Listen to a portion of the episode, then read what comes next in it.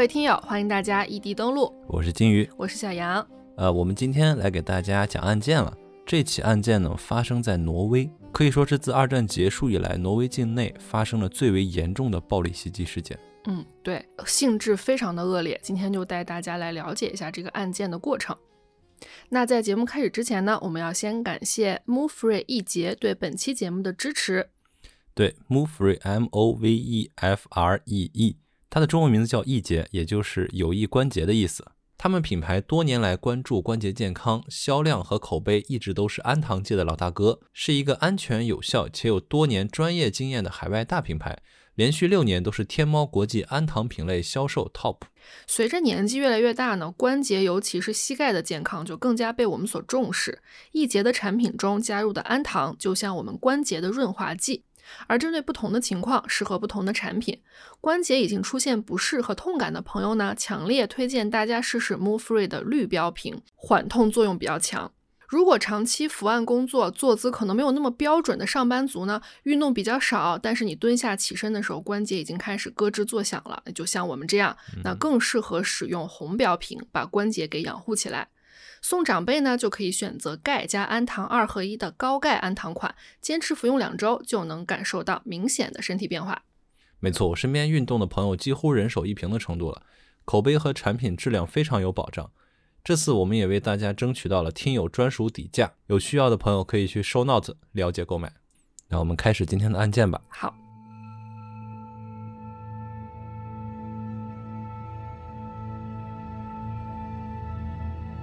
二零一一年七月二十二日下午，挪威首都奥斯陆市市中心的挪威政府大楼像往常一样人来人往。在它对面的世界之路报社，相比之下就没有那么的门庭若市了。四十六岁的世界之路报的记者威廉刚刚审核完今天所有的报道文章，在他审核完之后呢，长舒一口气，端起一杯咖啡走到窗前，抬手看了一眼时间，他一看这会儿才刚刚下午的三点二十分。哎，他满意极了，在他自己预计的时间之前完成了所有工作，这意味着一会儿下班他可以去买那家总是售罄的饼干了。就这样想着呀，威廉喝了一口咖啡，他透过窗户看到街对面的政府大楼门前停了一辆白色的厢式货车。这辆货车停下之后呢，司机急匆匆地从驾驶室里面出来，并快步离开了。他戴着一个黑色的头套，穿着一身黑色的衣服，可谓是把自己包裹得严严实实的。威廉觉得奇怪啊，就多看了一眼。因为一般来说啊，政府大楼前是不允许停这些无关的社会车辆的。那看样子呢，这个司机离去的时候连车门都没关，就走得很匆忙。所以他就好奇说：“这到底是要干什么呢？”嗯，汽车走了吗？这是？嗯，呃，报社的办公大楼在政府大楼的对面，好处应该就是安全吧。毕竟一个城市里边有哪儿比公安局对面和政府大楼对面更安全的地儿呢？是吧？那就这么的，时间滴答滴答的走着。这时候，威廉看到两名政府大楼的安保人员冲那辆厢式货车走过去了。两名安保人员走到这辆可疑的白色货车前检查，从没锁的车门处又走到了车的尾箱。他们正准备打开后备箱看看里面到底是什么东西呢。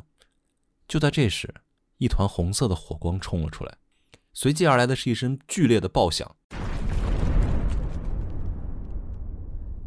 威廉还没来得及反应过来发生什么了，报社办公室窗户的玻璃就被巨大的冲击波震碎了，他整个人也被推着向后倒去，手里的咖啡全部洒在身上，胳膊和脸也被飞来的玻璃划伤了。混乱间，他隐约听到了第二声巨响。这一切发生的太快了，巨大的冲击波使他短暂的失去了意识，迷迷糊糊间不知道过了多久。威廉感觉耳朵好像渐渐能听到声音了，意识好像也随之清醒过来了。威廉很快明白了，刚刚这是发生了爆炸。清醒过来，他呀连忙起身检查起自己的伤势。万幸的是，他除了被玻璃碎片划伤以外，并没有其他严重的伤势。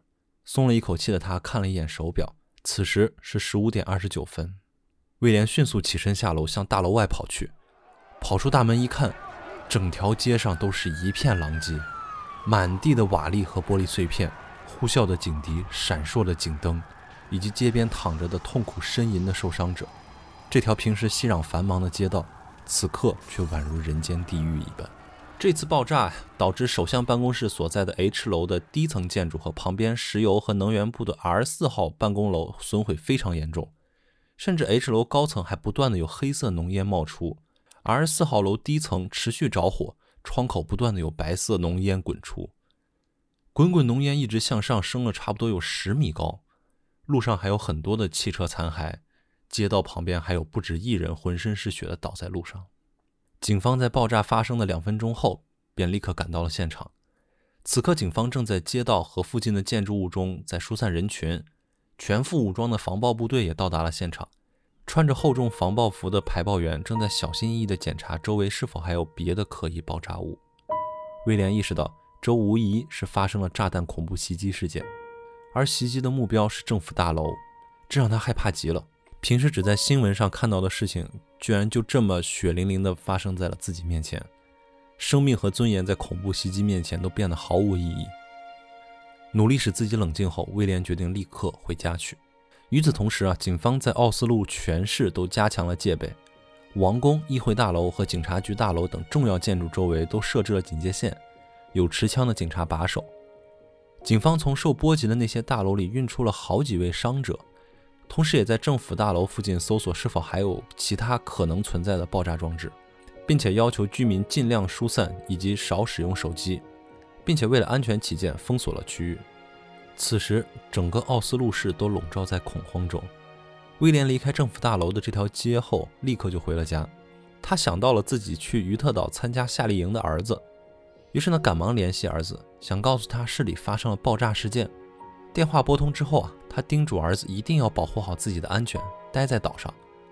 因为这个时候威廉觉得奥斯陆市里现在到处都不安全，还好儿子在几十公里外的于特岛上。那现在看来，这里应该是最安全的地方了，因为远离市中心嘛。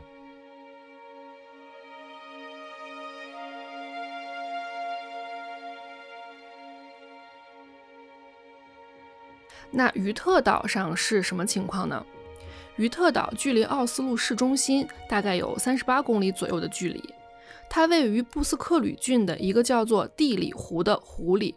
这个岛呢，它是四面都环湖的，只能通过渡船到那个岛上。于特岛在当时呢是属于挪威工党的工党青年联盟，因为风景比较美，那所以工党青年联盟每年呢都会有来于特岛夏令营的固定项目。那这个工党青年联盟其实有点类似于我们的少先队或者说共青团这样的一个组织，在每年来参加夏令营的人中呢，有一些是对政治感兴趣的青少年，那有一些呢是工党青年联盟的成员，还有一些呢是工党党员的子女，那绝大部分呢其实就是单纯过来玩的孩子们。威廉的儿子也在这其中，这个夏令营也算是一年一度同龄人的社交活动。今年呢，就有将近六百名十五到二十五岁的青少年来参加了此次的夏令营。他们在于特岛上露营，大家带着自己的帐篷，正在享受为期五天的联欢会。当天下午四点左右啊，也就是二零一一年的七月二十二号，孩子们呢陆续收到了奥斯陆政府大楼爆炸的消息。那因为当时挪威的执政党是工党嘛，所以政府大楼里工作的有很多都是这群孩子的父母或者是亲属。那孩子们此刻收到了亲人的电话，既担心家人的安危，又非常的恐惧。有一些孩子就提出说：“我想立刻赶回市里陪在家人身边。”也有一些孩子就是被这突如其来的爆炸消息给吓坏了。这个时候呢，夏令营的领队跟大家传达了市里的通知。警察和政府方面都是希望民众可以远离奥斯陆市区，因为那边现在到底是不是绝对的安全，谁也不能保证。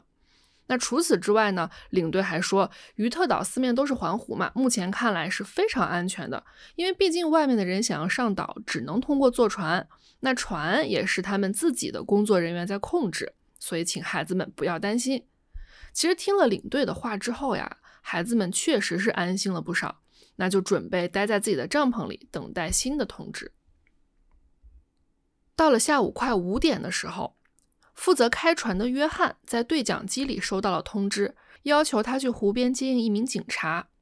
约翰随即就联系了船长，俩人就一起开船，准备去湖边接应。可是当他们开到岸边的时候呢，约翰和船长看到这名所谓的警察都有点懵。这名警察只身一人站在岸边，背上背着一把 M 幺四步枪，大腿内侧还别着一把手枪。约翰就觉得很奇怪，说就一个警察来，还武装成这样，岛上的大家本来就挺恐慌的了，你至于还带两把枪上岛吗？然后这位警察就解释说自己有秘密任务，是来岛上检查还有没有炸弹的。那约翰就想，政府大楼被炸，那他们的子女也有可能会有危险，确实是应该检查一下哈。于是呢，他就放下了戒备。船开上岛之后，岛上的警卫和夏令营的营长走出来拦下了这名警察。他们认为岛上现在都是青少年，应该照顾孩子们的情绪，你不能佩戴如此重型的武器上岛检查。但是两位的话还没有说完，这位警察就掏出了手枪，啪啪两声击毙了他们。速度之快，动作之熟练，把在一旁的约翰完全吓傻了。而这个警察也完全无视了约翰，径直就走进了岛里。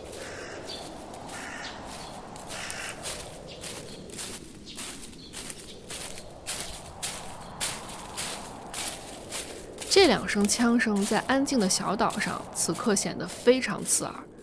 岛上几乎所有的孩子都听到了，一时间呢，有人尖叫，有人逃跑，有人立刻拿起电话报警求助。没多久，一名全副武装的警察就进入了众人的视线。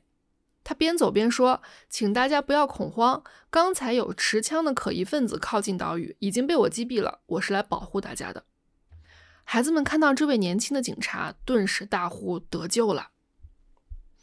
这位警察接着说自己带来了奥斯陆市的通知，现在呢，请大家集合，要先对所有的人进行一个简单的安全检查。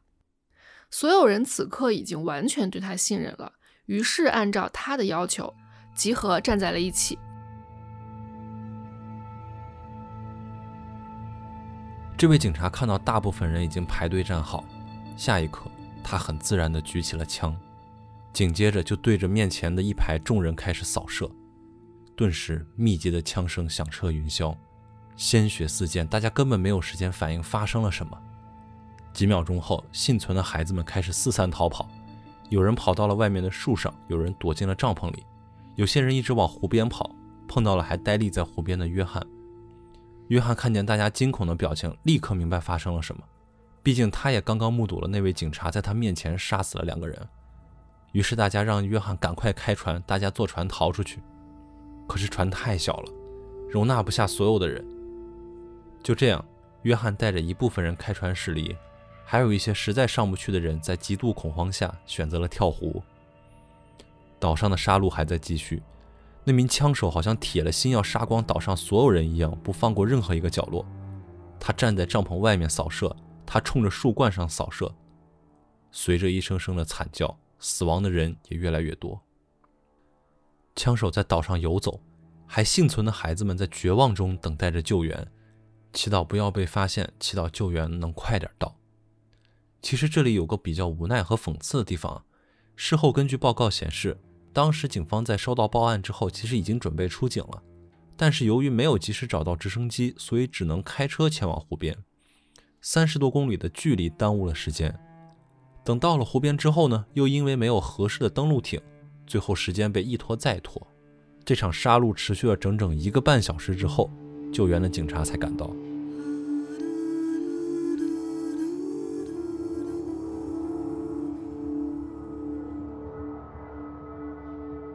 警察上岛之后，很快就把整个岛都包围了起来，解救了其他的孩子。并且开始寻找枪手。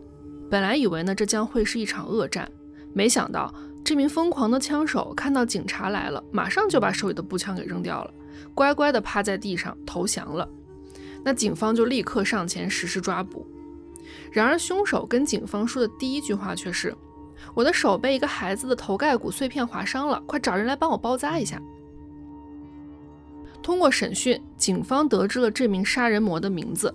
安德斯·贝林·布雷维克，而且证实了这起屠杀惨案和刚刚发生在市政大楼的汽车爆炸案都是他一人所为。到现在为止，汽车爆炸案导致八人死亡，三十人受伤；于特岛屠杀导致六十九人死亡，六十六人受伤。总共七十七条鲜活的人命在几个小时内全部消亡。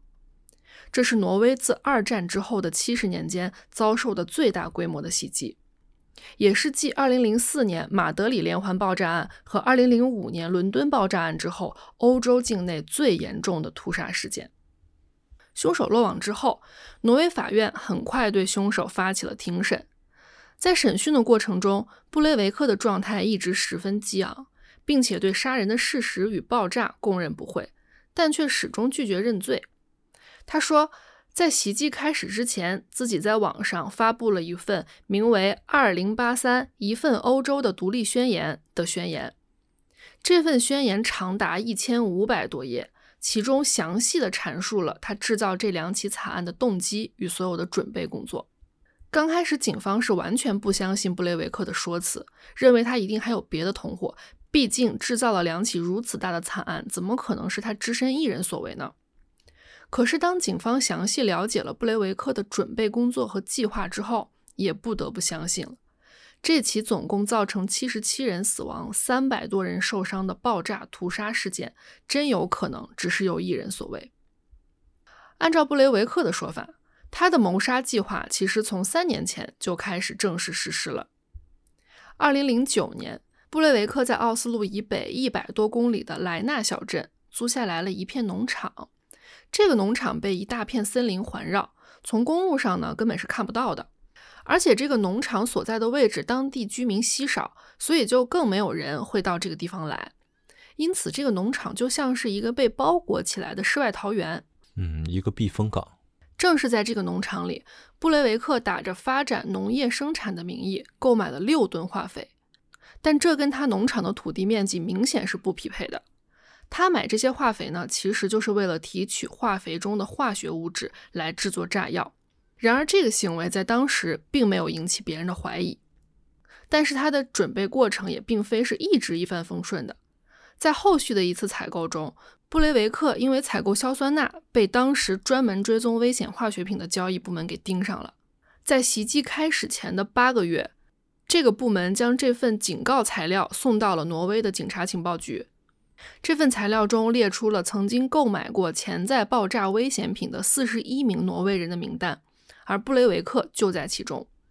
可惜的是，当时情报局的专案负责人员却在接到报告后的不久就去休假了，而布雷维克也没有因为这件事情被约谈，他的名字也没有出现在任何的情报记录当中。就这样，经过三年的准备。布雷维克在二零一一年七月二十二号这天，开着装满自制炸药的白色厢式货车来到了市政大楼的楼下。没过多久，安全警卫多弗森就通过监控发现了这辆可疑的白色厢式货车。多弗森说，他们每天的日常工作中啊，有很大一部分的工作就是去通知政府大楼面前的违停车辆，告诉他们要尽快挪走。本来以为这次和平时也没有什么区别，他便开始通过回道监控去寻找车主。很快呢，他在画面当中看到了近乎全副武装的布雷维克。他还没有来得及怀疑，爆炸便发生了。炸弹将政府大楼的外立面炸得粉碎，现场陷入了一片混乱之中。也正是这次爆炸，导致城里的大多数警察都忙着去处理现场的危机了。而此时，布雷维克已经按照原计划，带着枪，驾驶了一辆银色的菲亚特轿车，前往了他的第二个目标——于特岛。他就是要打一个时间差，让警察就算收到了来自于特岛的求救信息，也来不及反应，好尽可能多的屠杀岛上的孩子们。事实上，他的确做到了。于特岛上的求救信息发出后，警方一个半小时之后才到达现场。而至于到底为什么他要做出这种丧心病狂的恶行，在他的宣言中也有很详细的描述。他在宣言中啊控诉这个国家已经无可救药，必须出现一个革命者点燃第一把火。他仇视制定移民政策的挪威左翼政客，仇视挪威的人权法案。他认为这是懦弱无能的象征，所以他要向多元化、向穆斯林宣战。在整份宣言中啊，他自诩为自己是中世纪十字军的后裔。而之所以要在宣言前面加上“二零八三”，是因为这场革命的最终目标是要在二零八三年之前将所有穆斯林彻底赶出欧洲。到时候啊，正好可以赶上维也纳战役的四百周年纪念日。可以看得出来，他为了这一次的恐怖袭击，真的可以说是殚精竭虑、费尽心思，甚至在他的宣言上还把时间这么讲究。那最终啊，布雷维克以实施恐怖主义、颠覆或破坏社会运转等多项罪名被起诉。在整个庭审过程中，布雷维克仿佛把这个法庭当成了他演讲的舞台。他甚至在法庭上行的还是纳粹礼。就我觉得，但凡是个欧洲人都能知道这个礼仪对于欧洲人民来说是多么沉痛的回忆啊。嗯，他在法庭上慷慨激昂地拒绝认罪，他认为自己根本没有罪。对他来说，他觉得杀死七十七个人根本不能被称之为犯罪，因为挪威的法律中是没有死刑也没有无期徒刑的，他们最高的刑罚是二十一年监禁，而且在十四年之后呢就可以申请假释。所以布雷维克如此疯狂的杀人凶手，此时最高也只会面临二十一年的监禁。不过根据刑法规定啊，如果二十一年监禁期满后，经过审核，罪犯仍然对社会构成威胁，则可以继续被关押。但是呢，如果能够证明布雷维克患有严重的精神疾病，那就可以一直把他关在精神病院中，直到他的疾病痊愈为止。所以在法庭上呢控方拼命的想要通过精神鉴定证明布雷维克有严重的精神问题，而辩方律师呢则拼命阻拦，坚称自己的当事人心智健全，应该被送进监狱。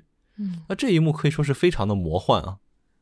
那很多人就因为控方的这个主张去讽刺挪威的执政和法律，觉得如此的一个杀人魔，你们还在为他着想，做无罪辩护，其实并不是这样的。虽然这个看起来逻辑是布雷维克有病就没罪，不用坐牢，去医院就行了。嗯，啊，那布雷维克没病就有罪，要去蹲监狱。那控方使劲的想让布雷维克成为一个精神病人，罪名不成立的目的也并不是想真的给他免罪，而是控方他们心里也很清楚，监禁。对于这个恶魔来说，太过于轻飘飘了。而相比之下，精神病院呢，则更像是一个各位政客可以插手和惩戒到布雷维克的地方。所以，并不是真的想让他无罪，而是他只有无罪了，他才可以得到相比之下更严重的惩罚。对，那布雷维克多精啊！他针对专业医生对他的检测和问题对答如流，最终在二零一二年八月二十四日。法庭还是认定布雷维克没有任何精神问题，并判处他二十一年监禁。为什么检方这么不想让布雷维克去监狱坐牢呢？那我们来看一下挪威的监狱是什么样的，大家或许就有答案了。首先，挪威的监狱基本都是单间，尤其是关押布雷维克这种重刑犯的地方，为了减少他们与其他人的接触，更是有足够的私人空间。这个监狱里面不仅有图书馆、健身器材。还配备了专门的医疗配套设施，甚至你还可以在这里面玩游戏。布雷维克自从入狱之后啊，就住在他十平米的监狱套房里面，甚至2015年他还申请了奥斯陆大学的政治学学士学位，并于当年通过了两门课程的考试。其实他考大学的目的，在他的宣言里面有写啊，那就是他清楚的知道一次暴力袭击是无法改变国家意识形态的，想要改变意识形态，最好的方法还是从政。但是不管在哪里啊，从政都是需要门槛的，需要资历的。他觉得自己没有那个耐心去徐徐图之。他认为当局政府在这种左翼政党的领导下，最多再坚持二十年，而自己策划的这次事件，就是自己二十一年后出狱加入极右派的一块敲门砖。在他的想象中，自己应该是像希特勒一样，迎着鲜花掌声和无数闪光灯出狱的。就他这段想象，我觉得他确实是 精神问题堪忧。对，那所以这也只是他的想象而已嘛。像布雷维克这样的罪犯，又一直在监狱里面主张他还会继续杀人，那监狱方面是无论如何都不可能会允许他二十一年之后出狱的。等待他的二十一年之后，肯定是另一个二十一年的监禁。逐渐啊，在监狱中服刑的布雷维克认清了现实，他知道自己二十一年的监禁铁定是会被无限续杯了，所以就开始在监狱里作妖了。二零一六年四月二十号。布雷维克及其律师起诉政府，说他们单独关押犯人，不允许他和其他犯人交谈，这是侵犯人权。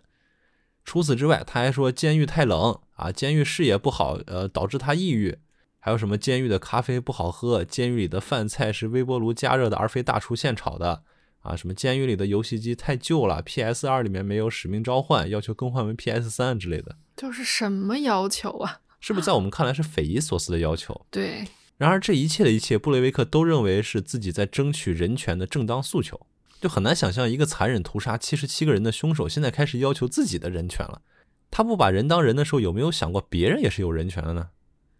啊，布雷维克的律师在听证会中就说啊，我们希望会有更好的条件，让布雷维克结识其他人，而不是一个人在单间里。这种话。那最终呢？法院除了允许他可以在狱警的陪同下会面其他人之外，驳回了其他的请求。他的游戏机当然也是没给换的，只是把他的非法二零零二给他升级成了二零一二这种无关痛痒的东西。那么布雷维克到底是为什么会实施这样一场丧心病狂的恐怖袭击呢？我觉得我们可以简单的看一下这个疯子的生平啊。一九七九年二月。安德斯·贝林·布雷维克降生在挪威首都奥斯陆西区的一个富裕的家庭里。布雷维克的生父詹斯·布雷维克精通英语和法语。詹斯在和布雷维克的母亲温切·比赫林结婚之前就已经有了三个孩子。1979年布雷维克出生之后呢，他的父亲詹斯被挪威的外交部派遣到了伦敦大使馆驻外。驻外没多久之后，他父亲跟母亲的感情出现变故。其实也就是不到一年的时间，他们就办理了离婚手续。随后呢，母亲带着布雷维克从伦敦返回了奥斯陆，开始了他们清苦的生活。母亲没有房子，只好和亲戚一块儿住在一个小的公寓里。不久后，便和另一个男子结婚了。根据布雷维克自己的回忆，他对这个新家庭里的成员完全没有什么好感。布雷维克在他的宣言中还回忆说，他记忆中继父像是一头禽兽，纵容母亲去上班挣钱。他认为女性就不应该抛头露面。他还说自己同母异父的妹妹伊丽莎白生活放荡，不仅贪财，还流连于多名性伙伴之间。然而这些其实都是他自己杜撰的。实际上呢，是因为他的妹妹性格开朗，在学校有很多朋友。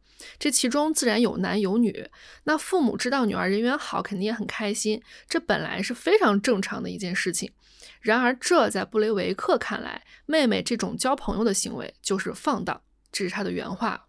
从这里呢，我们也可以看出布雷维克这个人是非常非常极端的，极端和狭隘。对，在他长达一千五百多页的那份《二零八三欧洲独立宣言》当中啊。他不光充分地表达了自己对女性的厌恶、对女性主义的痛恨，甚至他还呼吁欧洲其他国家要抑制女性主义的运动，让女人完完全全从属于男人。他宣言当中的原话是说：“我不能同意他这种超级自由女权主义的养育方式，这完全缺乏纪律，甚至导致我自己在一定程度上有点女性化。”他自己女性化关他妈什么事儿？对呀，而且你看，他完全就是把他有女性化的这个特征。在他的概念里，化为了不好的那一块儿。对，在他这份宣言里面，他还曾经阐述过自己在三十岁之前没有谈过恋爱，然后他认为这是自己作为一个基督徒原教旨主义者的信仰。嗯，但是呢，他身边人很多时候会误以为他是有同性恋倾向的。然后就有一次，他的一个朋友就在跟他喝完酒之后，告诉他说：“你要正视自己内心的需求，不然你会很痛苦的。”劝他早日出柜。然后最后的结果是他把这个朋友狠狠打了一顿。其实朋友当时也是好意，对不对？对他特别的痛恨这个。嗯，其实从这个地方就可以看出他内心的狭隘，他完全接受不了任何一点点与自己不一样的东西。是的。其实你可以不接受，但是你没有必要，就是连理解都不愿意去理解一下。而且他除了抵触女性主义以外，他还多次公开宣称自己是一个种族主义者。嗯。在十六七岁的时候啊，他就加入了挪威进步党。那挪威进步党是挪威当时的第二大政党，也是著名的右翼组织。他们奉行的是反移民和反自由市场经济政策。布雷维克在他的宣言中写道：“进步党之所以吸引我，是因为我看到了社会的虚伪性。我知道这是唯一一个可以反对多元化的政党。”其实他的诉求一直就是反对多元化。对。那他在党期间呢，不光积极活跃，主动承担多项职责。还多次挑唆大家走上街头去游行抗议当时的移民政策。那我们知道，在九十年代中期啊，挪威的移民政策相对来说是比较宽松的，这也就吸引了很多外国人前来挪威安家立业嘛。也有很多的外国资本进入挪威投资或者建厂啊等等的。那这本来是一件好事儿，对吧？对。但是凡事都有利有弊。那很多外国的低价劳动力进入之后呢，势必会影响本国国民的就业。嗯。那人家老板也不傻嘛，谁便宜好用我用谁呗，这本来是一件很正常的事儿。然而，在布雷维克看来，国家现在所有的问题都是因为国家放任移民导致的。因为当时的挪威移民啊，主要来源是穆斯林国家，所以他就顺带着把穆斯林也给恨上了。他是觉得移民的这些人抢夺了他国家原本可能完全属于他的那些资源。对，因为这些人他们在通过自己的努力劳动之后呢，也能获得跟挪威公民一样的福利待遇，他觉得这是不公平的。嗯，他觉得你们就是下等人。他好像那个伏地魔呀，就是那种纯血统的拥趸者，觉得以自己的血统纯正为好，然后就做一些非常极端的这种恐怖袭击事情。对，他还曾经非常自豪地说：“我自己有维京人的血统。”嗯啊，他的名字布雷维克就可以追溯到维京时期等等，他这个是维京当时北部的一个小镇的名字。然后同时呢，他认为除了维京人的后裔，其他人种就应该滚出挪威，或者成为维京人的奴隶。啊。他觉得就是按照血统，人应该分成三六九等的。对，而且有这个想法的时候，他才刚刚上初中。我觉得说到这儿，好像他在法庭上行纳粹礼，好像也合情合理了。哦，他在初中就已经这么极端了。对，那可以看得出来，这个人从头到尾就是一个顽固、狭隘、暴虐的疯子。对。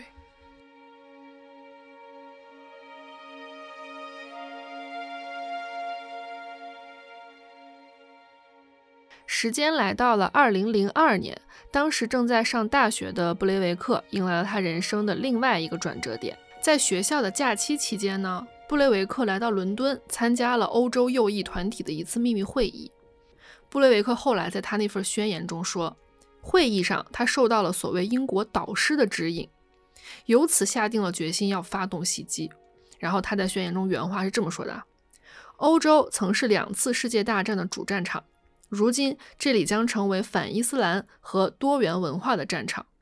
穆斯林激进化，国家丧失凝聚力，经济衰退，欧洲人会站起来，不择手段破坏这一切。你看看他的这个言论，完全可以说是驴唇不对马嘴，但是他的那个情绪极强，煽动性更强。对。然而，在我们看来，这通屁话就是谋杀者对自己行为的说教，是妄想者对自己作恶的美化。嗯。因为历史已经证明了，这个世界它一定就是多元的，谁也无法改变它。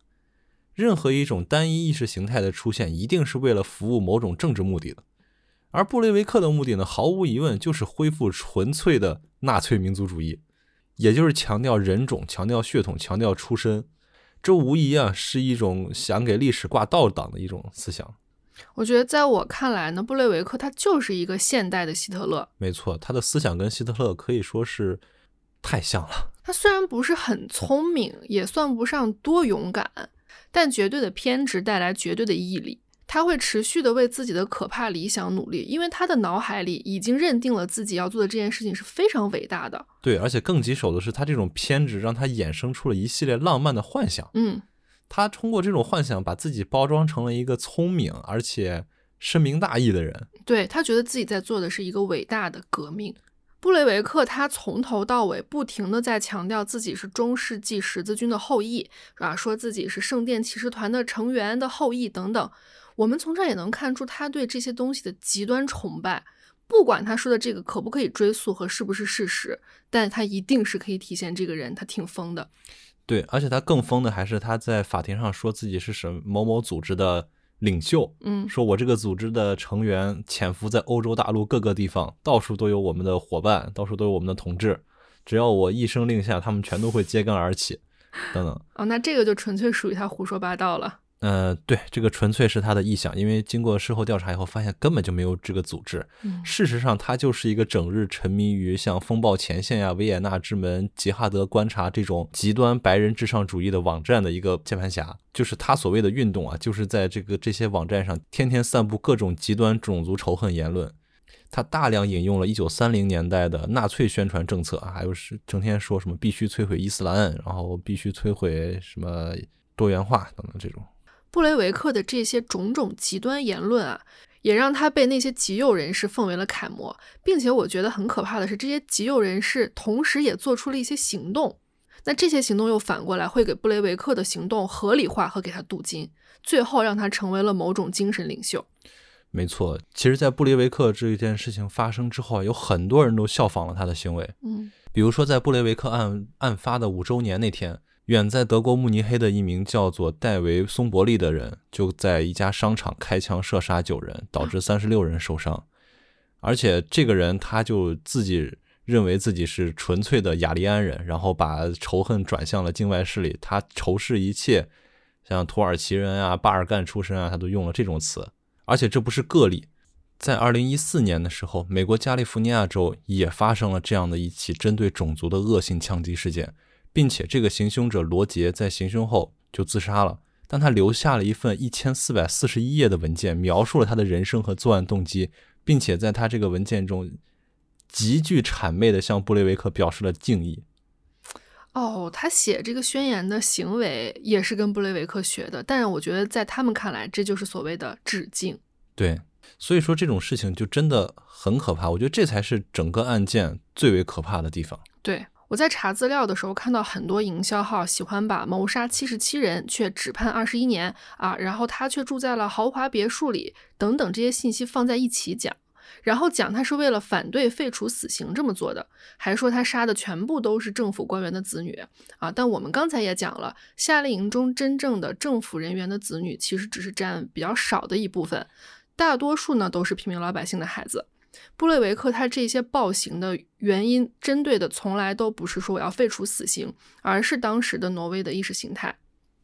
他的宣言中也说得很清楚，他反对的是穆斯林移民和反对多元化的政策，跟恢复不恢复死刑是没有任何关系的。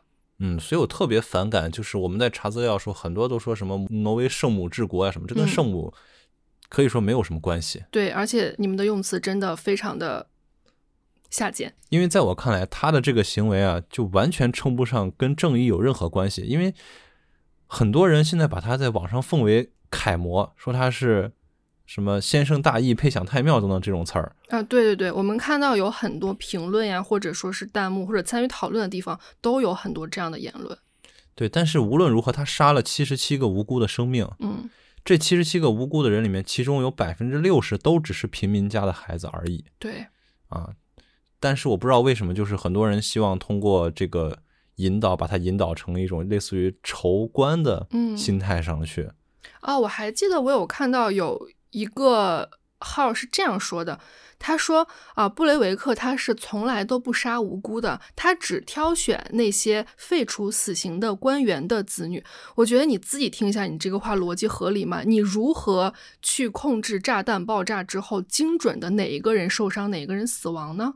对你去岛上还问，哎，你爸是谁来着？对呀，你身份证拿出来。对你妈是谁来着？就是很，唉，不可能的，对，不合理的。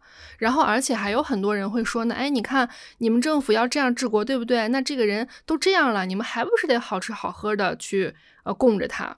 也并不是这样的。那布雷维克的目的，他不是说我要跟政府怎么怎么样，他只是一个极端的右派分子而已。对他只是一个疯子而已。对。还有很多人说什么挪威人什么圣母啊，别人打他两巴掌，他都得给别人一个枣啊。其实我去了趟国外啊，看了一下挪威本地人对这个事件的评价，其实绝大多数人都是表示说他最好别出狱，出狱我肯定弄死他。但是呢，当时有一个采访引起了我的注意，就是当这个记者问他说说你觉得他该死吗？他说不该。当时然后记者说为什么？他说因为挪威禁止死刑。嗯。然后他说那你觉得他应该无罪吗？然后那个人说。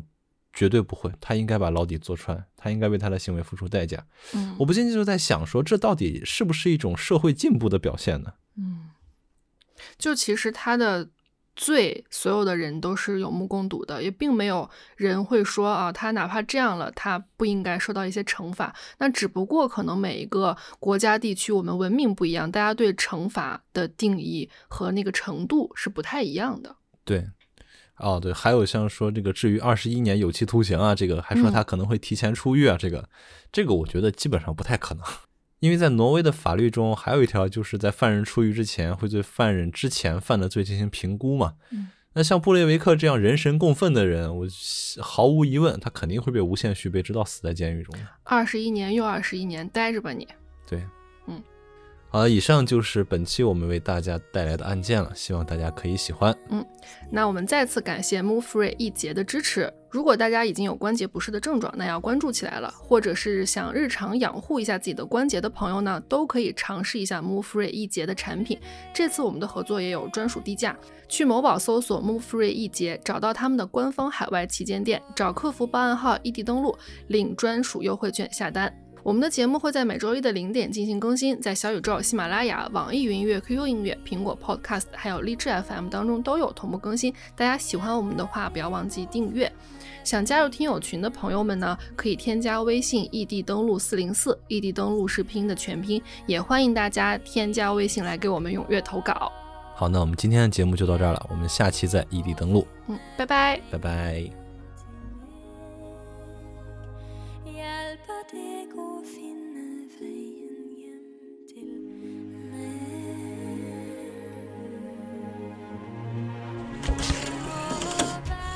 这无疑是发生了，威廉意识到这无疑是发生了炸。要求呢，他去湖边接应一，要求他去湖边接应接接。说啊，说我们希望会，说我们他还没有来得及怀疑，爆炸就发生。说 主 应抗议当时的欧啊啊啊在哪呀？在哪呀伯利呃不呃松伯利。？David。